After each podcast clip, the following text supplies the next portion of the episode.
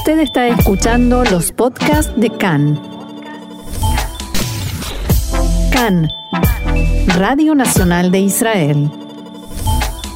Y vamos a comenzar hoy martes 25 de agosto, 5 del mes de Elul. Estos son nuestros titulares. La Knesset aprobó la postergación del presupuesto y evitó así una nueva convocatoria a elecciones. El ejército de Israel vuelve a atacar posiciones de Hamas que decretó el cierre total de la franja de Gaza por coronavirus. El secretario de Estado Mike Pompeo finalizó su visita a Israel y partió hacia Sudán.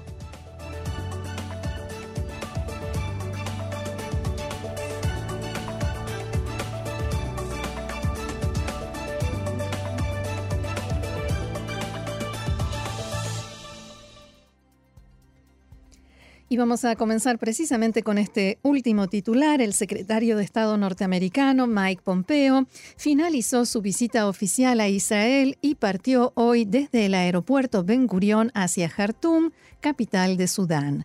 Pompeo escribió en su cuenta de Twitter que está feliz de anunciar que se encuentra en el primer vuelo oficial entre Israel y Sudán sin escalas. El ministro de Relaciones Exteriores, Gaby Ashkenazi, se reunió este mediodía con su par de Gran Bretaña, Dominique Raab. Al término del encuentro, Ashkenazi declaró que todos deben comprender que en contra de la actividad de Irán en nuestra región, no hay que conformarse con discursos, sino tomar medidas reales en el terreno. Según Ashkenazi, el acuerdo entre Israel y Emiratos Árabes Unidos demuestra que la paz se puede lograr mediante el diálogo, y también dijo que este acuerdo implica malas noticias para Irán. El canciller británico, por su parte, dijo que el gobierno en Londres apoya completamente el acuerdo entre Israel y Emiratos. Nosotros queremos actuar frente a todas las acciones de Irán y especialmente frente a la amenaza que implica para Israel, afirmó Raab. Posteriormente, el ministro Dominique Raab se reunió con el primer ministro alterno Benny Gantz y a continuación con el primer ministro Benjamin Netanyahu. En este marco, Gantz declaró, Israel no cederá y continuará actuando en todos los niveles, diplomático, regional y de seguridad, para impedir la expansión y hostilidad de Irán. En la reunión entre Gantz y Dominique Raab participó también la ministra israelí de Asuntos, Asuntos Estratégicos, Orit Farkas También en este encuentro se habló sobre el acuerdo entre Israel y Emiratos y Gantz llamó a los palestinos a volver a la mesa de negociaciones, de lo contrario dijo, quedarán rezagados. Y política, por supuesto, no puede faltar en nuestro programa de hoy. Anoche, a último momento, se logró evitar la caída del gobierno, que se dispersara la Knesset y la convocatoria a elecciones. Sobre este tema, les ofrecemos ahora un informe de nuestro compañero de tareas, Ofer Lashevitsky.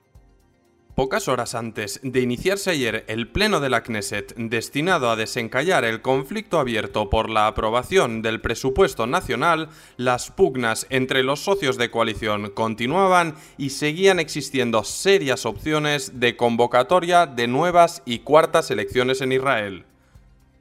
A pesar de no solventarse las diferencias entre el Likud y azul y blanco, finalmente el Parlamento aprobó por mayoría, en segunda y tercera lectura, una postergación de 120 días para la aprobación de las cuentas estatales. Una solución temporal que evitó así la disolución de la Cámara y la convocatoria de nuevos comicios. Antes de acceder al debate parlamentario, el primer ministro Benjamin Netanyahu remarcó que lo último que necesita el Estado de Israel ahora son elecciones. Por ello, ya avisé ayer que aceptaba la propuesta de Hauser postergar la aprobación del presupuesto para que no caiga el gobierno automáticamente y que renunció a participar en el nombramiento del asesor letrado del gobierno, el fiscal general del Estado y el director de la policía. Pero el líder del Likud no cesó en las acusaciones a Azul y Blanco. Inicialmente aceptaron la propuesta de Hauser, pero luego retiraron el apoyo. Ante esto, pedí a los miembros del Likud votar a favor de aplazar la aprobación de las cuentas. El primer ministro aseguró no recordar hablar de Gans del modo en que ellos hablan sobre mí, pero ahora es momento de unir fuerzas.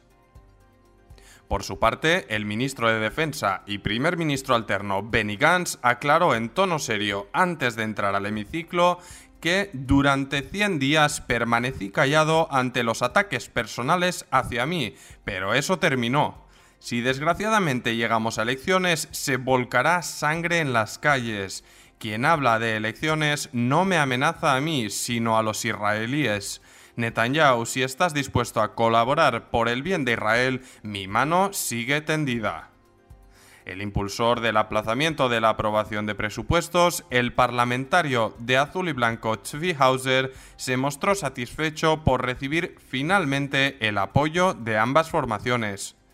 Dijo, podremos solventar las diferencias en los próximos meses, reconstruir la confianza y la unidad para afrontar los retos de seguridad, económicos y sanitarios.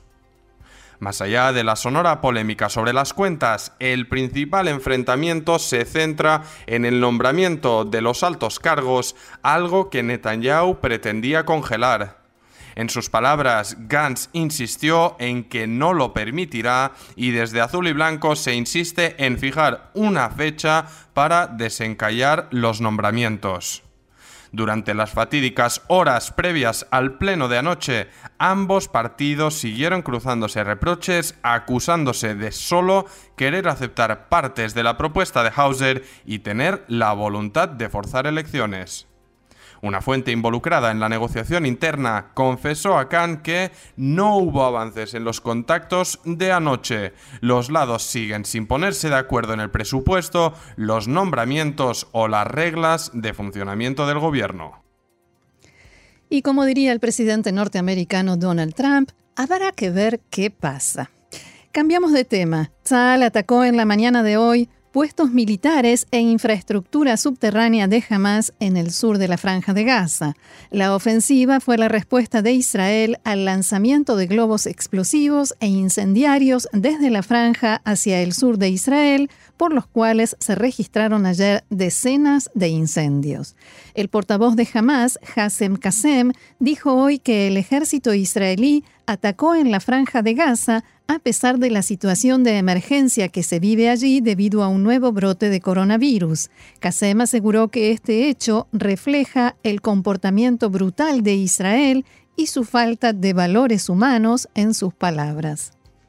Fuentes palestinas dijeron al servicio de noticias de Cannes que el gobierno de Qatar aceptó aumentar este mes la ayuda económica que entrega a la franja de Gaza de 25 a 40 millones de dólares. Las fuentes estimaron que esta decisión de las autoridades de Qatar permitirá que jamás comience a frenar en forma gradual la tensión y la escalada que se vive en la frontera sur. Se esperaba la llegada del enviado de Qatar a la franja de Gaza para dentro de unos días, pero a primera hora de la mañana anunció que arriba hoy. La Jihad Islámica, por otra parte, comunicó que dos de sus hombres resultaron muertos ayer en una explosión en el barrio Suyaía, en la franja. Fuentes palestinas indicaron que los dos murieron en momentos en que preparaban cohetes para ser lanzados hacia Israel. El ministro de Defensa y primer ministro alterno Benny Gantz desea cambiar la política relacionada con la devolución de cuerpos de terroristas y establecer que Israel no reintegrará los cuerpos sin vida de los terroristas que están en su poder hasta que se resuelva el tema de los soldados y civiles cautivos en la franja de Gaza. Así lo planteó el ministro en un documento al que tuvo acceso Khan y en el que también señala que otro elemento a tener en cuenta a la hora de establecer esta política es la decisión de la autoridad palestina de suspender la coordinación de seguridad con Israel. El Gabinete Político y de Seguridad se reunirá el lunes próximo para tratar este tema, a pesar de que este plan no fue presentado por el momento al asesor letrado del gobierno ni se le solicitó su evaluación profesional. En una audiencia llevada a cabo hoy en la Corte Suprema de Justicia, el fiscal informó que hoy se llevará a cabo un debate en el Ministerio de Defensa para definir y redactar esta nueva política que también se discutirá en el Consejo de Seguridad Nacional. La audiencia tuvo lugar en el marco de un recurso interpuesto por la familia del terrorista Ahmad Arikat de Abu Dis, que resultó muerto al cometer un atentado con un automóvil hace dos meses. Arikat atropelló a efectivos israelíes y una agente de gendarmería resultó herida. Más información, el Servicio, de, el Servicio General de Seguridad reportó que fue arrestado un palestino que cometió un atentado hace 10 días en la ciudad de Ashkelon. La víctima, un hombre de 30 años de Ashkelon, llegó a su departamento en un edificio que todavía no está habitado y allí fue apuñalado y sufrió heridas graves. El servicio de seguridad informó que el atacante, un palestino oriundo de Jenin, fue arrestado hace cinco días tras una intensa búsqueda de las fuerzas de seguridad. También fueron detenidas otras tres personas acusadas de haber colaborado con el atacante. La identidad de todos los involucrados y otros detalles se encuentran por el momento bajo secreto de sumario. Y como decíamos, jamás impuso el cierre total y confinamiento de la población de la franja durante 48 horas, las medidas más drásticas tomadas allí desde el comienzo de la pandemia. Ello se debe a que fueron detectados cuatro nuevos casos de contagio comunitario en el centro de la franja, fuera del área de los centros de aislamiento, que se encuentran alejados de la población. Se trata de cuatro integrantes de una familia del campamento de refugiados El Maraji en el centro de la franja. En virtud de esta medida se cerraron todas las instituciones educativas, las mezquitas, oficinas públicas, mercados y salas de eventos. Y coronavirus aquí en Israel, el gabinete de coronavirus se reúne hoy para tratar, entre otras cosas, la posibilidad de imponer un cierre total o casi total durante las festividades de Tishrei, el primer mes del año hebreo. Asimismo, los integrantes del gabinete discutirán la apertura del año lectivo en las ciudades rojas, o sea, las de mayor nivel de contagio de COVID-19, en los viajes a Uman, como así también la fórmula del semáforo concebida por el Coordinador Nacional de Lucha contra el Coronavirus, profesor Ronnie Gamso, una fórmula que hemos descrito ampliamente en uno de nuestros programas esta semana. El Ministerio de Salud informó ayer que se registraron 1.888 nuevos casos positivos de coronavirus en Israel. El ministerio comunicó que desde la medianoche y hasta las 7 de la mañana de hoy se sumaron 187 casos más de COVID-19. Hay 424 pacientes en estado grave y 170 de ellos conectados a respirador. El número de personas enfermas con el virus en activo en Israel es 21.368 y los fallecidos son 856. El gabinete de Corona aprobó anoche, mediante una consulta telefónica con todos sus integrantes, la extensión por una semana más de las restricciones para las reuniones. Si la Comisión de Constitución y Legislación de la Knesset no cambia esta resolución, las limitaciones seguirán vigentes hasta el lunes próximo. El primer ministro alterno y ministro de Defensa Benny Gantz se refirió a las imágenes que se dieron a conocer en Cannes, en las que en una reunión de integrantes de su partido se pudo ver a ministros y parlamentarios sentados en un espacio cerrado, sin preservar la distancia mínima de dos metros y la mayoría de ellos sin mascarilla. Después de esta reunión se pudo saber que la ministra Pnina Tamano Shata dio positivo en el test de coronavirus. Gantz explicó que se trató de un desayuno, pero que de todos modos lamenta lo sucedido.